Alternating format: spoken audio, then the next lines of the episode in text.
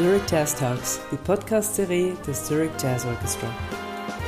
Heute mit Ed Patika. Mit dem musikalischen Leiter der Big Band sprechen wir heute über The Art of Arranging, die Kunst des Arrangierens. Das Interview führt Susanne Loacker, für die Aufnahme zuständig ist Pablo Facinetto, die Leitung hat Bettina Ullmann.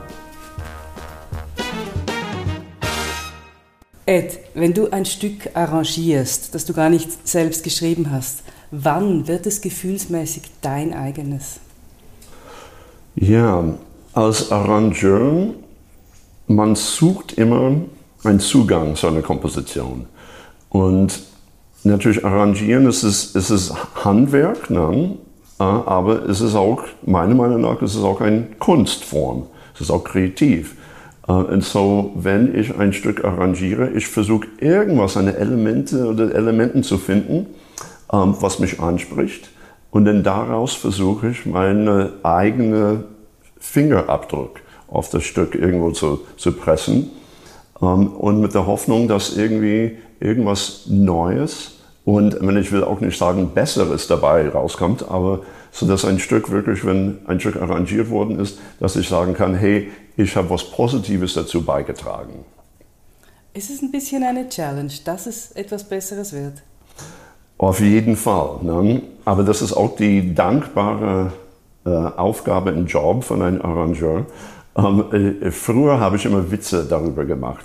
Wenn ein Arrangement besonders gut gelungen ist, habe ich immer gesagt, hey, das ist super, ich, bin, ich habe äh, ich hab eigentlich aus einem schwachen Stück was Besseres daraus gemacht oder ich habe auch aus einem schwachen Stück, ich habe das Stück gerettet. Ne?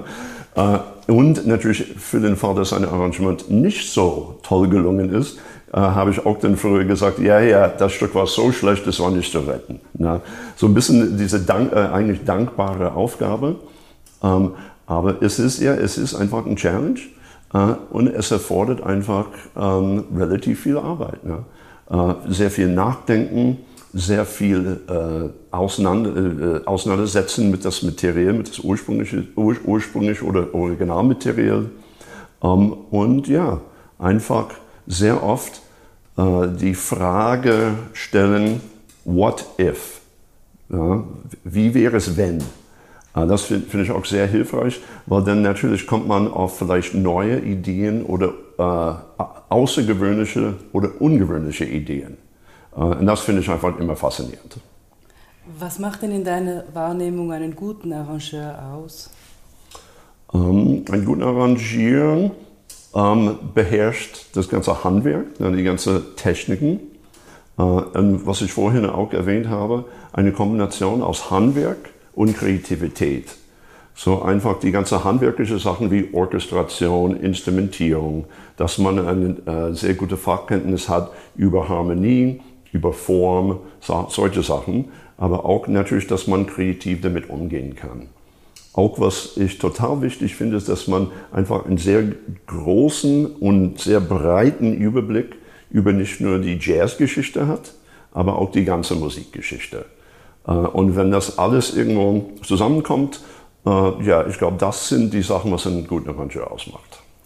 Kannst du den Teil, also den kreativen Teil kann ich mir, glaube ich, vorstellen, den handwerklichen noch nicht so ganz. Kannst du das kleines bisschen erklären, was du ganz konkret machst? Also du hast eine Partitur vor dir von einem Original und was machst du dann ganz konkret?